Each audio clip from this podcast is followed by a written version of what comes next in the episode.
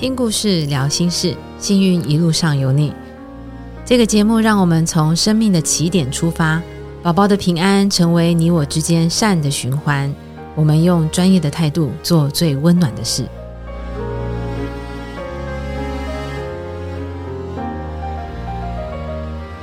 欢迎收听我们幸运一路上有你的第一集，我是艾美，是台湾胎儿医学振兴会的秘书长，背景也是社工师。相信很多妈妈在做产检的时候啊，都觉得自己的宝宝很健康。我们只是想要检查看宝宝有没有长好，然后怎么一看完，好像突然间发生了很多的问题。我想让大家知道，没有一个人会是孤单的，你们身边一定有很多人以及很多的资源可以陪伴着你。今天这个节目，我们会邀请到许多胎儿医学专长的医师，还有照顾护理背景或遗传背景的个案管理师，跟我们聊聊。当爸爸妈妈你们发现宝宝有状况或生病的时候，在他们的眼中，这些爸爸妈妈当下的心情，他们要怎么去做选择，以及宝宝出生之后，他们可能会面临到哪些困难以及心路的历程。当然，我们在希望分享这些故事的时候呢，我们最主要的用意是希望能够让各位爸爸妈妈能够有力量，然后陪你们一起面对。这个未来的过程。今天第一集，我们很开心邀请到的是胎儿诊所的院长张东耀医师，也是我们社团法人台湾胎儿医学振兴会目前的常务理事，当然也是我们振兴会的召集人、创始人。那张医师在二零零八年的时候创立胎儿诊所，二零一九年三年前，我们成立了社团法人台湾胎儿医学振兴会。我知道你默默做了很多事情，那两年多其实成果很多，但是一个人的努力啊，可以走得很快，但是也走得很辛苦。所以两年半之前那个时候，真的是一个因缘际会，张医师找到了我，应该是我找到了胎儿医学振兴会。我记得我回家之后跟先生说第一句话，我决定要去了。我先生说：“你确定吗？”我说：“对，我遇到了一个。”我觉得很有人文素养的医师，那来了之后，我觉得在胎儿医学振兴会这一年多，我看到了我们的医生都跟你是有一样的本质的，都很愿意帮助人，而且是不计成本、没有时间成本的概念，是在帮助我们的 case 的，让我非常的感动，觉得我在工作的时候这么多的伙伴可以陪着我。好，所以。这也跟各位听众交代一下，我们为什么会做这个节目，是因为有这么一群有善念的人，大家默默的付出，想要做这件事情，所以我也想邀请各位爸爸妈妈，在这集张东耀医师的访谈中，除了认识张医师之外，也可以从第一集的开始认识一下我们胎儿医学振兴会。好了，张医师终于要换你讲话了，哦、你是一个专长胎儿医学的妇产科医师，先跟我们介绍一下自己。OK，好，大家好，我是张东医师了哈。那台北医学院毕业，那毕业以后在马偕医院服务，接受妇产科医师的专科训练。那么训练四年以后，那呃结束专科医师训练的时候，我决定就到英国去念一个产科超音波学硕士。那去英国，要踏入这个领域，发觉说其实可以做的事情很多。英国伦敦有一个呃教授叫 Professor 呃 Kipros Nicolaitis，他做的非常好，到他单位去看，发觉他。呃，除了能够做很好的诊断，甚至能够呃进一步的做到呃很多的胎儿治疗，比如那时候看到最震撼的就是呃双胞胎输血症候群的镭射治疗。那也很高兴有这个机会，他给我一个机会去跟着他三个月，就在他旁边很密集的看他怎么带带 fellow 哦，怎么教学生，怎么治疗病人。然后后来又回到马街做了两年的高危险妊娠的 fellow，OK，然后我们就把这整套制度搬回到马街。然后呃，做完废楼以后，也成立一个特殊单位，叫做妊娠评估中心。那其实就是把我自己在英国所见所闻，呃，彻底的把它实践出来。那大概在二零零八年的时候，我离开马街，决定自己创业，所以才会有后来的台儿诊所。那台儿诊所的名字也很特殊啦，哈，台湾的台，儿童的儿，其实就是胎儿的。胎儿把肉字旁去掉，那就变成胎儿哈。当初的名字的由来是这样子。嗯，张医师，那个起心动念，如如果在马街待的好好的，为什么会想出来？但听说那个时候你的诊量也是爆大的，所以你觉得可能会有更多的需要，是吗？还是？对，医学中心是一个很好训练呃发展才能的地方，但是医学中心当然也是有人事管道还有框架的问题。那当我们做的事情比较特殊。那有些事情在现有的框架下做不出来的时候，那我想也是离开的时候到了哈，所以我决定自己出来闯闯看。所以张医师从冲撞体制、打破框架，但是个性也是这样子，在台儿专注做医疗这个部分，你还有很多想要做的事情，所以后来我们又成立了胎儿医学振兴会。对，确实如此。因为我想，胎儿医学这个口号大概是我们最早喊出来在台湾的哈，在台湾喊出这个口号的。即便到现在，很多妈妈还认为说它是它就是产科的下面的一个服务这样子哈。那其实呃，它的内容其实已经到发展出一个次专科来了，所以我们觉得应该用这样的框架去发展这个领域，才是比较好的做法。张医师那个时候出来成立了台儿诊所，那我知道台儿诊所有一个非常有力的 slogan：专注的力量。专注的力量，专注在做胎儿医学的同时，我知道你也花了很多的时间，除了临床之外，你做了很多的教育训练的工作。那刚刚张医师也有特别跟我们提到这一点，那这也是呃胎儿医学振兴会它开始的由来吗？我希望能够把教育训练做好，然后进一步能够做一些研究工作。实际上是这样，因为超音波的技术越来越进步，我们越可以看到一些过去不曾注意到或者没办法诶看得到的这些细节。那这些细节的临床意义常常需要呃一段时间的追踪产后，然后一段时间的呃收集资料，然后去统计，才能够了解它所代表的意义。这样子。那所以这部分其实蛮先进的，就是说，诶，其实走在时代的前沿。那如果你没有持续进步的话，那呃，带给妈妈的资讯的解释常常就会有问题。没有错。所以在我进来之后，真的稍微整理了一下我们所有有关于胎儿医学的教育训练跟研究计划，林林总总的业务项目就有十几种。张医师这个部分的确是走在很前面。另外，第二点感动让我想要来跟着张医师一起努力的是，我记得面试当天，你跟我提到了好几个故事。那这个故事由你来说是最传神的，但我记得那个时候你跟我说你想要做一个胎儿热线。嗯，因为其实，在整间里面看到这些爸爸妈妈的需要，你你模拟了，你描述了当时很多那个整间里面发生的这个状况。然后回头你告诉我说：“艾米，我想帮这些人，因为他们离开了诊间之后就找不到他们了。嗯，我希望能够再帮助他们更多一点。说我们要来做一个胎儿热线，我想应该要更多人一起来做这件事情。这是一件非常有意义的事情，就是你把这样子的关怀从前端的胎儿医学先把它做好，然后到了诊间之后，甚至你还关怀到后端，他离开诊间之后，这些妈妈跟家庭到底该怎么办？所以我觉得在这边服务这一年多，我觉得。”很有价值，因为我真的接触到了这些妈妈，然后看到他们的需求，然后我们也确实能够帮得上忙。好，所以第一个是我看到张医师在胎儿医学领域里面的努力跟坚持，然后再来就是你提到的这个胎儿热线，可以再描述一下那个时候你跟我提到的那些故事吗？为什么会有这个胎儿热线呢？其实可以从几个小故事开始讲起。那我记得我刚回马街的时候，那个时候又做了两年的高危险妊娠科的 fellow，然后我那个时候就对超音波非常疯狂嘛，所以我每天都在做超音波，整天就这样约 case 看，然后别人不看的异常，通通丢给我看，那那看不懂就去查书，然后下班就在这查书，然后那个时候又遇到超音波是电脑化，所以又在负责电脑化的事情，是吧？每天大概都搞到十点十一点才回家，这样说非常疯狂。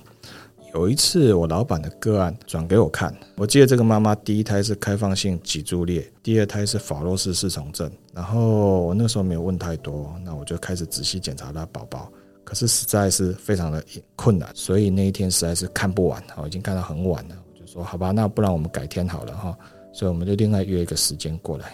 就第二次检查，他就带了两个小朋友来，在诊间里面活蹦乱跳。后来我才知道，那两个都是他的小孩，其中一个是脊柱裂，一个是法洛斯四重症。那那个时候我很好奇，因为我本来想说他应该都拿掉了，那我就问他说：“诶，这两个宝宝产前有看到吗？”他说：“没有，都是产后才知道。”我说：“产前不知道，那你不怨吗？”他说：“不会。”我说为什么？他说还好没有诊断出来。你不知道他们两个都好可爱，我吓了一跳。可是后来我就在反省这个事情：我们产前诊断做这么多是对还是不对？OK 好，这是第一个故事。第二个故事是有关一个平脑症的故事。呃二零零一年升主治医师的时候，有个前辈转个个案跟我说，侧脑是扩大。那来大约三十周，那一看哦，这不只是侧脑是扩大，他的脑沟脑回都没有发育出来，然后他的整个脑的容积也很小，那我怀疑是平脑症，那就安排胎儿核磁共振证实这件事情。那进一步因为呃我们要召回小儿神经科来看这个事情，然后也确定了我的诊断，所以我们就跟家属讲说，嗯，这个宝宝不好哦，这个宝宝将来会有迟缓的问题哈，会是很大的障碍。那家属在那个状况下，当然就希望终止妊娠嘛，哈。那可是，在那个年代，终止妊娠这件事情怎么做呢？那个时候基本上就是直接引产，然后接下来就让小孩子听天由命哦。那我那个时候在英国的时候，看他们做晚期终止妊娠的做法是，呃，严重的残疾，他必须要有两个主治医师以上共同签字，然后确定这样的诊断，那也是保护小孩子的法益嘛，哈，然后才可以执行这件事情。他们会先打针。让 baby 的心跳停止，然后才开始引产。那可是，在那个这件事情是二十几年前，那个时候这样台湾并没有那样的做法。那所以我就问了几个前辈医师说：“哎，我想要这样做可不可以？”但是没有人支持我，所以我也不敢做啊，年轻嘛不敢。然后后来我就沿用旧的做法，直接把它引产出来。但是没想到这个宝宝哭得非常好，然后家属不忍心。后来就变成说，他们希望这个孩子存活下来，就拜托医生救治他。这个宝宝后来就存活下来了。可是这件事情闹到医院上上面去了，家属有情绪了。他们认为说，我既然答应帮他们终止妊娠，怎么让他们带一个有残疾的 baby 回家呢？那从我这边看起来，我也是很委屈啊，就是说，嗯，啊，就听天由命嘛，命就是这样子啊。哦，那可是后来我就在。思考这件事情，就是说我这样做到底是对还是不对？是不是应该用英国那样的做法？因为我毕竟看到人家先进国家是这样子处理的，那我们应该试着把这样的做法引进到国内来。那后来其实，呃，家属的关系跟我还不错，妈妈也都有再回来，然后辗转得知这个孩子大概在五岁的时候在疗养院里面过世了，这样子，这是第二个故事。这边我想要问几个问题。嗯，张医师刚提到这个例子是二十几年前的例子，嗯在台湾终止妊娠的程序的那个年代，没有跟英国一样这么文明，跟这么人道。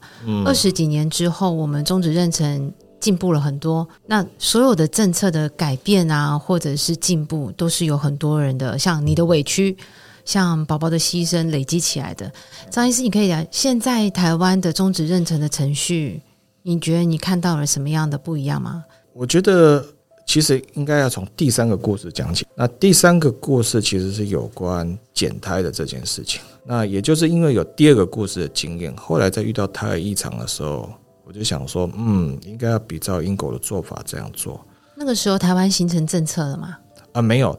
那个时候优生保健法是这样写的：人工流产应在二十四周以前施行，但属医疗行为者不在此限。嗯。问题是并没有讲得很清楚，所以二十四周以后到底要怎么操作，并没有一个共识。那所以那个时候普遍的做法大概就是直接引产，像我刚刚讲的听天由命。但是我觉得这样的做法，家属会面对很困难的抉择，那医生也会面对很困难的抉择，然后宝宝走的也不平安。我觉得这个做法不好。那我在英国看到的做法，我觉得它比较好，我们觉得应该要做。那后来又有一个个案是三十几周的时候被诊断成唐氏症，那家属也希望放弃。那有了上一次的经验，我觉得我应该要做对的事情。那时候你还在马街，我那时候还在还在医学中心，所以那时候就在两个主治医师确认这个诊断以后，勇敢的执行减胎手术，先打针让 baby 的心跳停止，然后再交给产科医师去引产。所以呢，家属就不需要面对困难的抉择。啊，宝宝也走得比较平安，我觉得这样的做法比较好。没想到过了几天，我居然变成苹果日报的头条。苹果日报发行量是全台湾最大的那时候。哦，对，那个时候对嘛，因为有很多八卦嘛，哈。那没想到我居然变成八卦的主角，然后电视上也每小时的新闻这样轮播，哈。可是这件事情那个时候就引起了非常大的伦理争议，然后那还好那个时候。妇产科医学理解我的做法，就开了伦理委员会背书这件事情。嗯，然后后来就变成大家的共识。后来有类似的个案，大家都照着这个准则去做。目前的现况是超过二十四周，然后有医学上的理由，家属希望终止妊娠的时候，我们会先执行减胎手术，然后再交给产科医师引产。目前的现况是这样子。好，听到张医师从第一个形容在诊间里面那个胖胖的妈妈带两个宝宝的那个状况，你你在醒思说，我们今天帮宝宝看了这么多，是对还是不对？到底是希望他能够及早知道选择，还是？让他能够预做准备，这样子的一个反省，然后那个妈妈给你的回应，让你有有这样子的醒思，是我们到底要给妈妈什么，对不对？那个妈妈说还好没有产，还好没有对，所以她有这两个可爱的宝宝。对啊，那我学的是产前诊断，那我在学什么呢？哎，这是一个很棒的心，这也是你能够说服很多在做胎儿医学的人，他能够说服别人，是我们今天做了这么多，不是为了大家优生。就算多子要拿掉，不是我们不是这样想的，是为了能够让这些妈妈在产前能够多一点点准备，对，没错，对，身心能够安顿，准备好迎接这个宝宝。我觉得我们想要带给他是这样子的感觉。那张医师刚刚提到的第二个例子是讲到我们的皮脑症的小朋友，又又提到了一个医生在接生跟救人之间的一个困难的决定，是救还是不救？救也是不救，不救也是救。嗯，呃，很痛苦的一个决定，所以这一连串的心思，然后包括你在里面也受了一些委屈，所以带出了胎儿热线，是这样子吗？我可以这样说，当家长面对胎异常的时候，他们决定要不要继续去下去，其实有很多因素在拉扯。除了这个疾病本身的严重度之外，其实还有很多它后面的支持系统这边互相在影响。有很多事情，其实我们在诊间其实没有办法做了。医生的时间也是有限，那面对胎儿异常这件事情，也不光是我自己一个人的事情。虽然我看到的 case 可能比别人多，但是其他的妇产科医生也会面对这样的问题。所以我常常想，是不是有个框架或一个支持系统可以解决大家的问题？所以我觉得胎儿热线 support 是一个我们可以努力的方向。当我们面对困难的时候，有人能够支持、倾听，其实自己会找出一条路来。那我觉得这个机制很好。所以我说你很有人文关怀的那个素养。通常我们觉得医生在看病人的时候，只有看到眼前这个病人哪一个器官坏掉，张医师会开始想要做这个胎儿热线。就是我们在诊间里面，真的也不是只有看到胎儿的状况，你也看到了妈妈的焦虑。对啊，我希望有更多的后援团队，当我们在前线发现问题的时候，仅仅给这些妈妈资源，同时也是给医生资源。哎，对。我们希望，呃，台湾各地的个案有这样的需求的时候，都能能够经由台湾胎儿医学振兴会得到这样的服务。嗯，所以胎儿热线的成立，当然不只是为了胎儿诊所，因为胎儿诊所的异常个案的确目前是我们服务的大宗。但我知道台湾还有很多地方，甚至偏乡，在医疗可能比较缺乏的地方，他们还是需要很多我们这样的支持跟咨询的。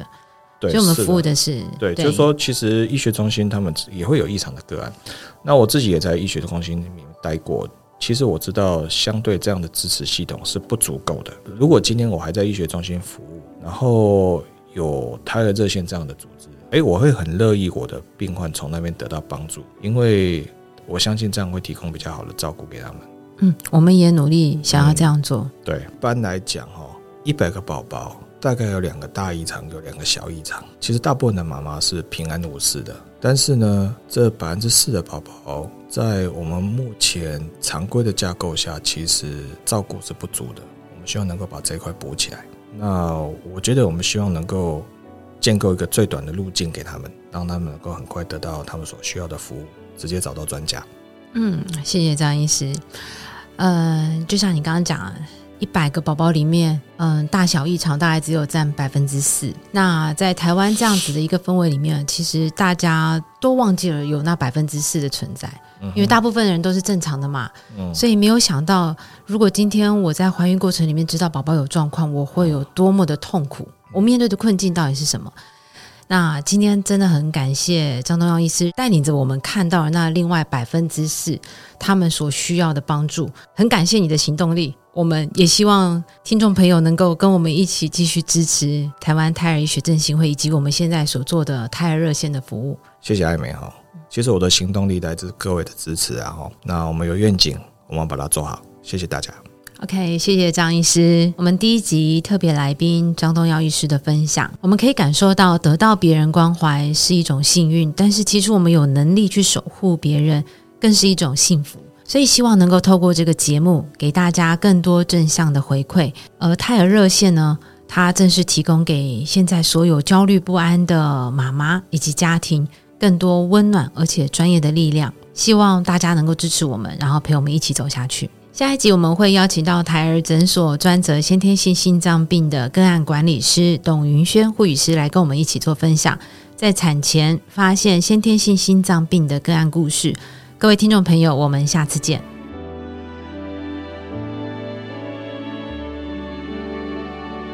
本节目的内容都是整间里面发生的真实故事，经过我们的整理之后呢，再分享给大家。我们不会泄露个案的隐私或者是个资，但如果有类似的状况，也请各位听众仅做参考。本节目也呼吁各位听众，如果遇到相同的状况，或者是希望能够对医学疾病更了解的，要寻求专业的医师人员哦。希望你喜欢今天的节目，我们下次见。